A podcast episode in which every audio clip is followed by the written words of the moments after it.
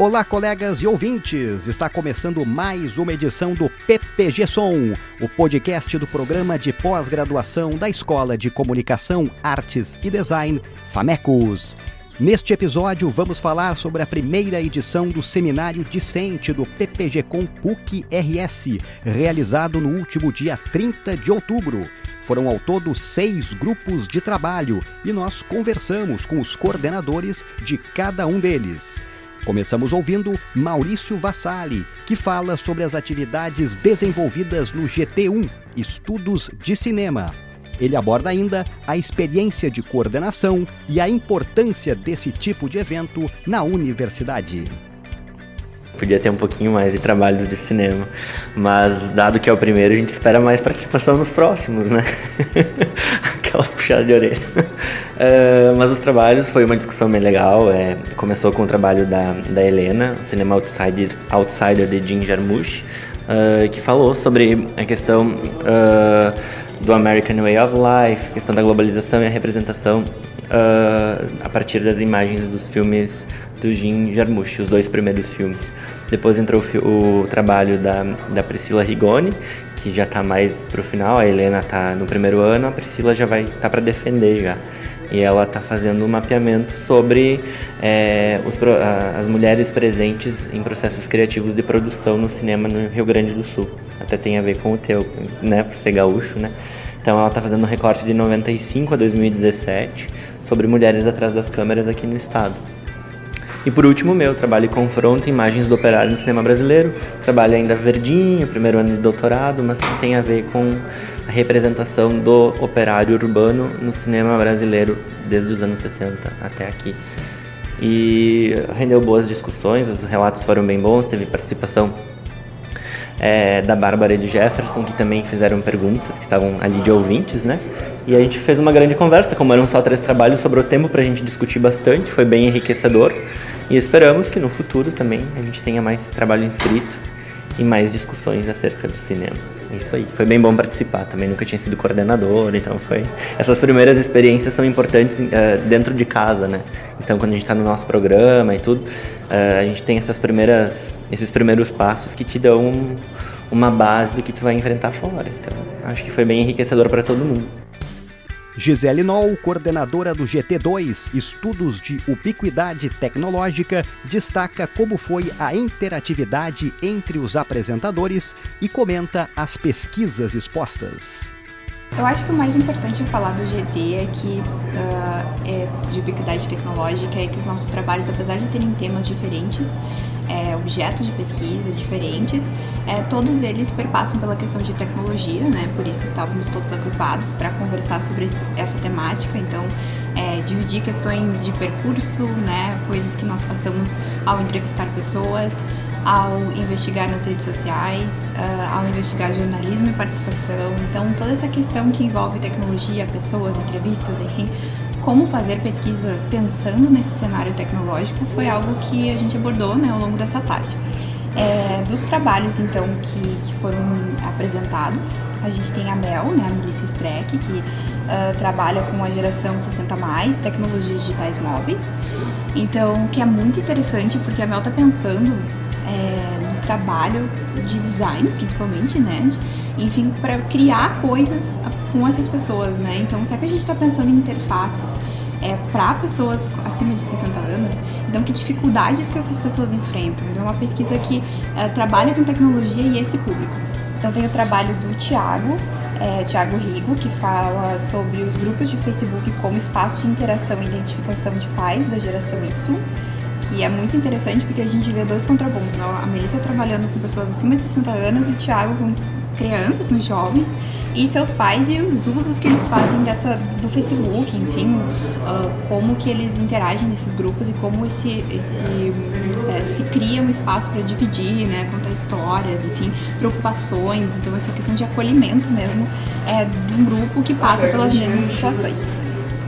Ah, é bacana também que o grupo discutiu a questão de jornalismo com dois trabalhos, né? Um foi da Bibiana e o outro do Ciro, então, Ciro falando da questão do narrador, né, no futebol, e o que, que muda para essa figura do narrador uh, no momento que a gente tem uh, o rádio está mudando é, a profissão narradora, que será que ela vai existir daqui a alguns anos? Então, assim, é um cenário que também, o que, que muda com o digital, né? O que, que o rádio ganha com isso e o que, que essa profissão, o que, que ser dela daqui a alguns anos?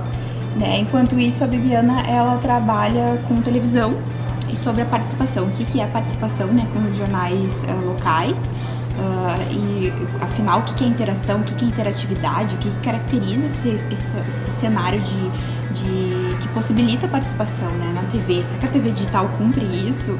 É, será que as redes sociais cumprem isso? Que ferramentas que seriam essas que poderiam ser incorporadas pela televisão que poderia possibilitar mais participação? Né? E eu deixei o meu trabalho por fim, né? Eu trabalho com assistente de voz então trouxe uh, um trabalho chamado Google Home como transator vocal e meta-interface na indústria de Big Software, porque uh, a minha tese é sobre isso e eu acabo trazendo então essas questões teóricas mesmo, né, do porquê que eu digo que o Google Home é um transator vocal e uma meta-interface nessa indústria que tem que é dominada por grandes empresas de tecnologia. Então é um artefato que fica na tua casa e que coleta informações e que traz informações. Então, o que tudo isso implica, né? Por que, que faz transações através da voz e o que, que significa nesse mundo conectado e que a gente sabe que tem é, grandes empresas que controlam. Então, basicamente, foi isso que a gente trabalhou essa tarde. Então, foi uma conversa muito rica e sobre experiências também de pesquisa, sobre como que eu vou entrevistar alguém, se entrevista por Skype é melhor que entrevista presencial. É, então, assim, foi, foi um momento de troca e de entender que estamos todos juntos e que como um pode colaborar com o trabalho hoje do outro. Foi muito bom. Bianca Garrido, coordenadora do GT3 Estudos de Comunicação Organizacional, relata os trabalhos que foram apresentados e também faz uma avaliação do seminário discente. O trabalho da Karine, então, ele trouxe, ele tá um trabalho bastante avançado, né? Ela já fez a qualificação e deve defender agora em março de 2020. É um trabalho que, que ele faz uma análise sobre as diferenças uh, entre a comunicação mais pragmática, mais funcionalista e a comunicação relacional, que é um tema que nós trabalhamos bastante na comunicação organizacional, discutimos com diversos autores. Então a Karine ela está trazendo uh, o prêmio Cinep, né, que é um prêmio bastante consagrado na área da educação, o Cinep, que é um sindicato das, do ensino privado, e ele, ele faz um, uma avaliação anual de prêmios ligados ao relacionamento e a comunicação nas escolas da rede privada. Então, ela está analisando três trabalhos, uh, três ouros, né, prêmios que escolas que receberam o, a medalha de ouro, digamos assim, durante alguns anos, são durante três anos. E aí ela está verificando se realmente esse trabalho ele pega uma análise mais uh, funcionalista, digamos assim, ou se, é, se ele está avaliando a comunicação uh, num aspecto mais relacional, né, verificando qual realmente o objetivo daquela escola com aquele trabalho. Então é nesse sentido. Uhum. O trabalho, o segundo trabalho que foi apresentado é o trabalho da Fabiola.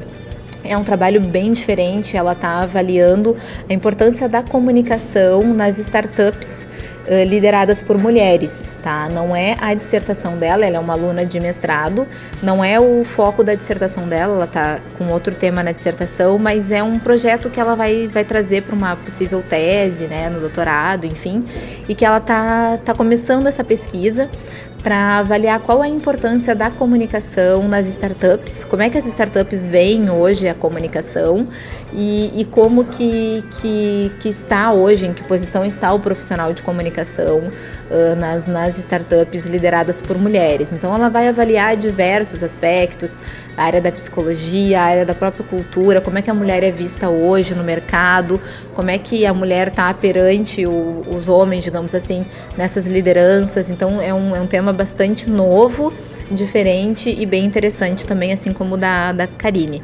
E por último foi o meu trabalho, que é um trabalho que eu, eu fiz, uh, é Organizações em Diálogo, né, que é liderança em um contexto humanizado, é muito do que eu estou trabalhando na minha tese, eu estou no segundo ano do doutorado e vou qualificar agora uh, em 2020, né, em abril de 2020. E é muito essa ideia uh, de, de, trabalhar a liderança, líderes. Eu vou trabalhar com dois líderes e, e, como é que eles são, são, como é que eles trabalham essa questão da humanização nas organizações e como é que a imprensa retrata e mostra essas lideranças, né? Então ainda não, não ainda estou começando, né? Mas essa é a ideia. E, aí hoje no, no seminário discente eu trouxe um pouquinho do que eu tô, do meu status atual, digamos assim. Acho que o evento está muito bacana. Espero que ele tenha, que ele ocorra todos os anos, né? E que venha, tenha cada vez mais uh, colegas participando. É muito importante essas discussões, né? A gente traz diversos uh, momentos aqui, né? Cada um num momento, um na dissertação, outro em tese no começo para qualificar ou encerrando. E isso é muito importante essa troca. A troca na nossa área é muito relevante. A gente vê que, que os colegas também têm problemas, também têm angústias. Então a gente consegue debater e discutir. Isso é muito bom para todo mundo. Anderson Machado foi o coordenador do GT4 Estudos de Imagem e Imaginário.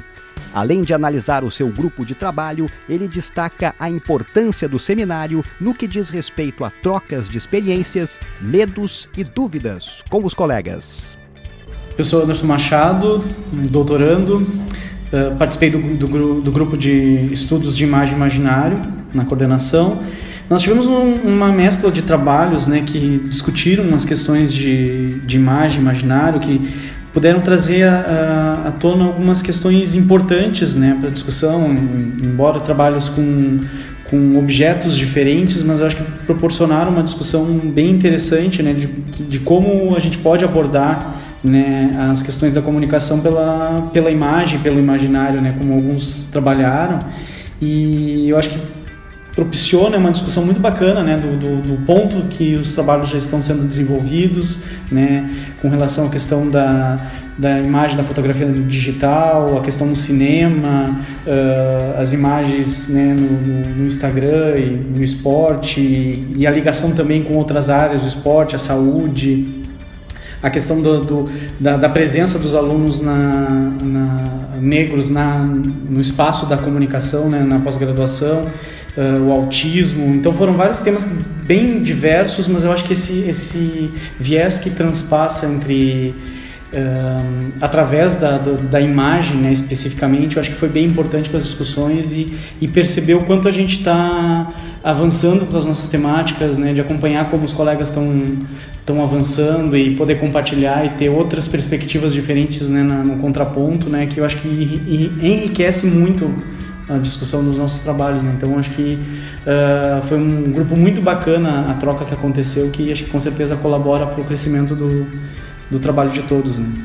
Ter um evento como esse uh, pensado, né, realizado, né, e desenvolvido pelos alunos, eu acho que ele é extremamente importante, é fundamental. Acho que propicia para quem está começando, né, essa, essa experiência, né, de chegar num num evento acadêmico, né, de entender a linguagem, entender a discussão, né, uma, uma aproximação.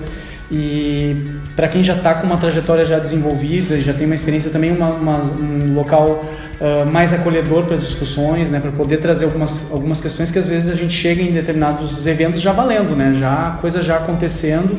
E aqui a gente tem a, se permite entre os colegas né, trazer algumas dúvidas, alguns questionamentos, né, fragilidades do trabalho para que isso né, também faça parte da também é, faz parte da trajetória e como é que os colegas podem auxiliar, né? Então acho que é um, é um espaço muito rico para isso, né? Então que a gente possa uh, não simplesmente ter o trabalho já pronto, né? E às vezes a angústia de estar com o trabalho pronto para apresentar fechado, mas de reconhecer que tudo faz parte da trajetória e tudo isso é, é aproveitado e como uma etapa, como mais um, um degrau que a gente está na nossa caminhada.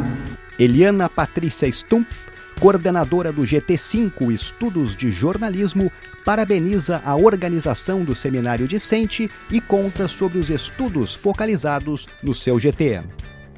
Eu quero começar primeiro saudando né, a iniciativa da, das nossas representantes discentes, né, que é a Vanessa e a Letícia. Acho que esse, esse, esse primeiro projeto, né, esse projeto piloto uh, com esse seminário, acho que ele facilita muito a nossa vida na, nessa trajetória acadêmica, porque é um espaço que, como foi delimitado, né, é aqui interno, então elimina qualquer possibilidade de insegurança maior nessa primeira apresentação de trabalhos ou alguma coisa nesse sentido. Uh, então, acho que foi uma, uma oportunidade muito boa para a gente se colocar à prova, compartilhar com os nossos colegas né, as nossas pesquisas.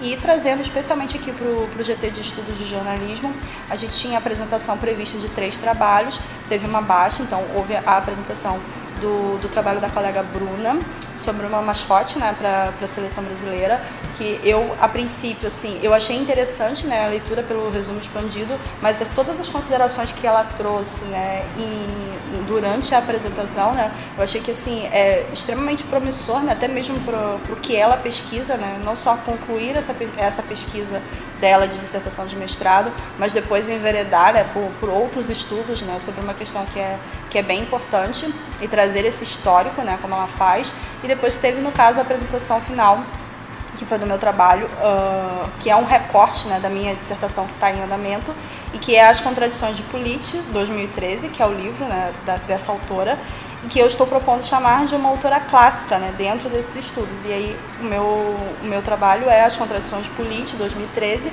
uma autora clássica para os estudos sobre o jornalismo econômico que eu espero também que para as pessoas que tiveram né, a possibilidade de assistir a apresentação também, tem, também tenha sido, vamos assim, enriquecedor, né?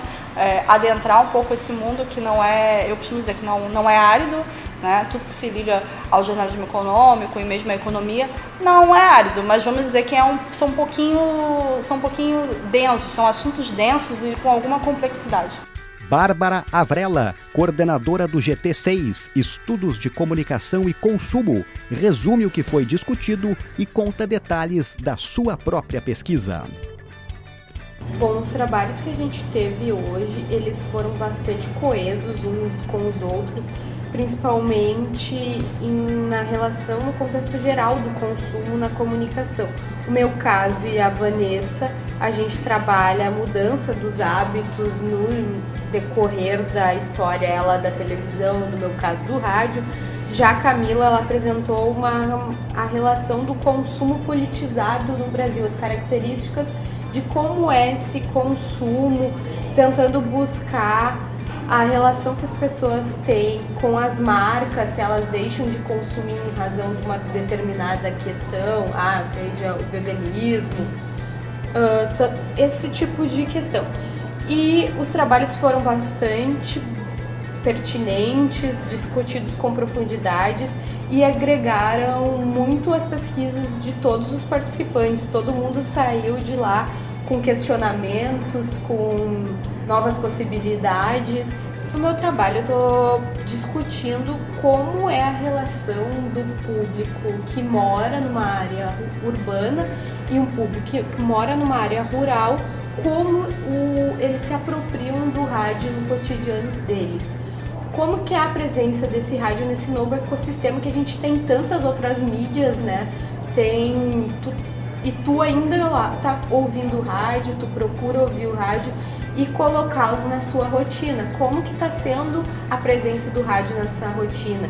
Se ela, é, ele está lá como um meio que é uma companhia não intrusa, um meio que te acompanha durante o trabalho, como que é a presença do rádio nesse cotidiano e como essas pessoas e quais as relações que influenciam as pessoas a procurarem o rádio, a ouvir rádio, se isso é uma questão que vem historicamente, ah, é porque meu pai ouvia, minha mãe ouvia, ah, porque eu ouvo no meu trabalho por que, que tu continua ouvindo rádio, por que tu gosta de ouvir rádio, por que, que tu se mantém fiel à audição radiofônica.